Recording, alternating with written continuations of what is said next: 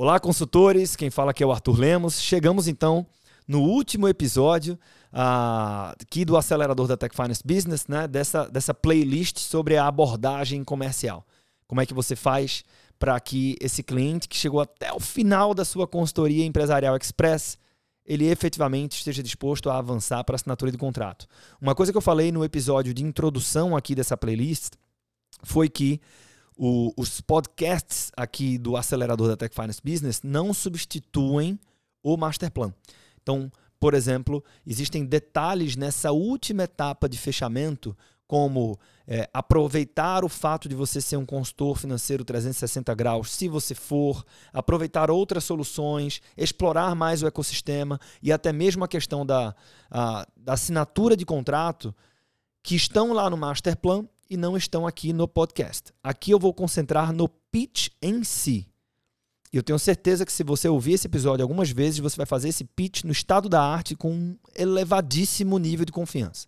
Então esse episódio está aqui para isso. Eu espero que ele te ajude. Um bom episódio para você. Que é o pitch em linha reta. A Rossana, por exemplo, é uma, é uma consultora, puta experiência trabalhando com assessoria de investimentos e tal. E a gente estava conversando ela disse que entrou na Tech, tá na Tech Finance Business e ela quando viu a imersão terça-feira, ela disse: "Porra, não lembrava desse conceito, né?" Então, pitch em linha reta é o seguinte: eu tô vendendo para esse cara desde quando? Eu tô vendendo para esse cara desde esse momento aqui. Concorda? Lembra que eu disse que é uma grande copy cortada em várias etapas? Quando que virou explícito? Virou aqui no começo, mas eu comecei a fechar aqui etapa número 3, certo? Sendo que agora é que o bicho vai comer. Quando o bicho vai comer, quando você vai dizer pro cara, me contrata, aí é o pitch em linha reta.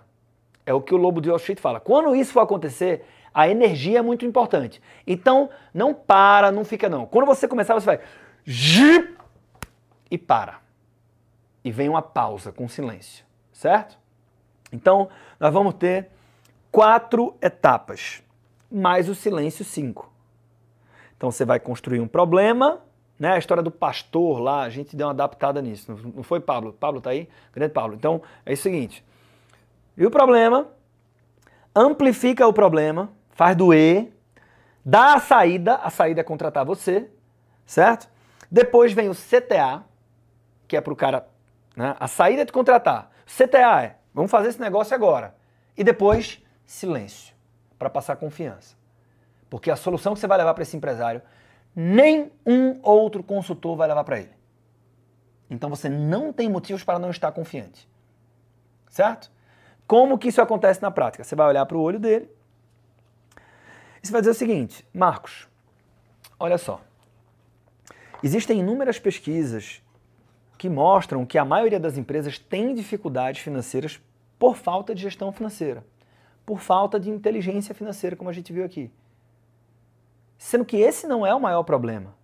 O maior problema são os problemas que derivam dessa falta de inteligência financeira.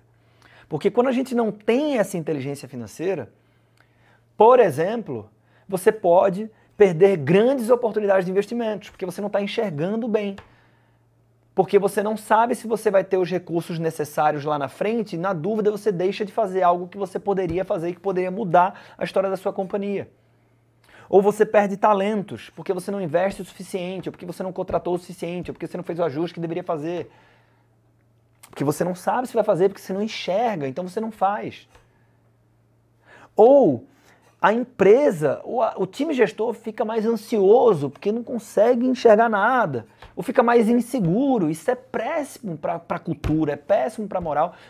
Vários problemas derivam da falta de inteligência financeira e, no limite, como eu já vi acontecer, às vezes a falta de gestão financeira não, não, não impacta apenas o, a saúde financeira da empresa. Isso ultrapassa para a saúde financeira dos sócios. Então o que é que eu fiz aqui, galera? Problema. Bicho, tem um monte de pesquisa que fala que, velho, falta planejamento financeiro, dá merda, a empresa.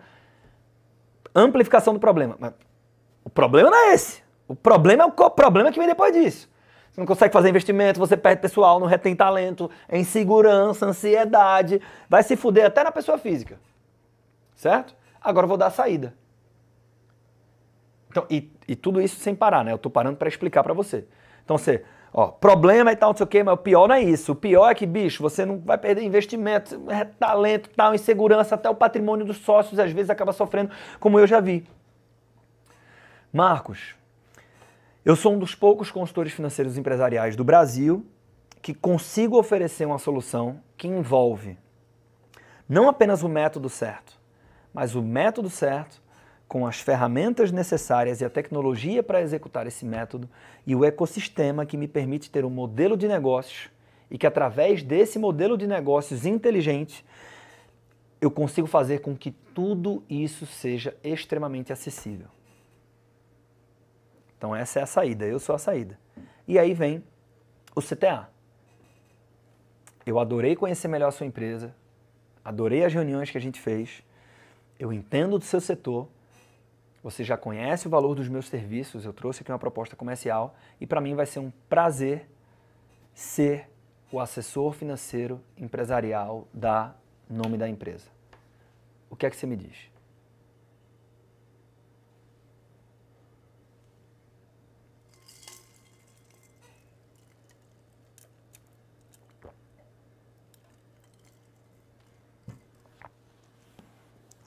Silêncio. Acabou. Acabou. Depois disso, tem gente que vai vir para cá. E aí você vai faturar, tá? Então, lembra do que eu falei no começo da aula, galera? Meu irmão, se você gostou, escreve aí no chat, pelo amor de Deus, para não achar que eu tô sozinho aqui, tá? Escreve assim, nossa, meu Deus, esse negócio deve funcionar mesmo, tá? Beleza. Pablo, Igons fechou um de 180 pau hoje, hein? Tamo indo bem, ó. É, o que eu digo, agora vai ficar visual, é.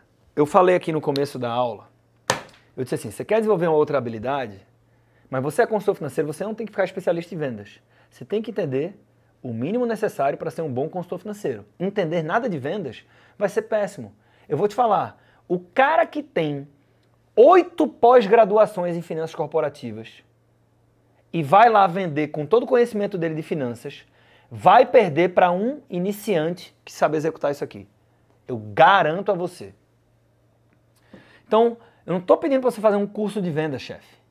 Mas eu estou dizendo para você. Se você ficar bom nisso, só nisso, só nisso, você tem um business de muita grana dentro das consultorias empresariais. Muita grana, tá? Se você quiser ser lucrativo nesse negócio, não adianta fazer outro curso de finanças, não é mais um curso de valuation, não é um curso de planejamento tributário, não precisa nada disso. Nada disso. Tudo você precisa estar lá na Tech Finance, mas você tem que entender que não é sobre a quantidade de fórmulas que você memorizou.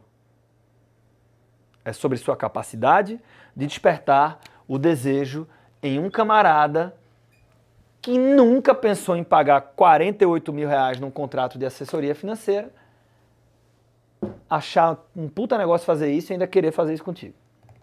Fique bom nisso. Convite, reunião 1, reunião 2. Você consegue.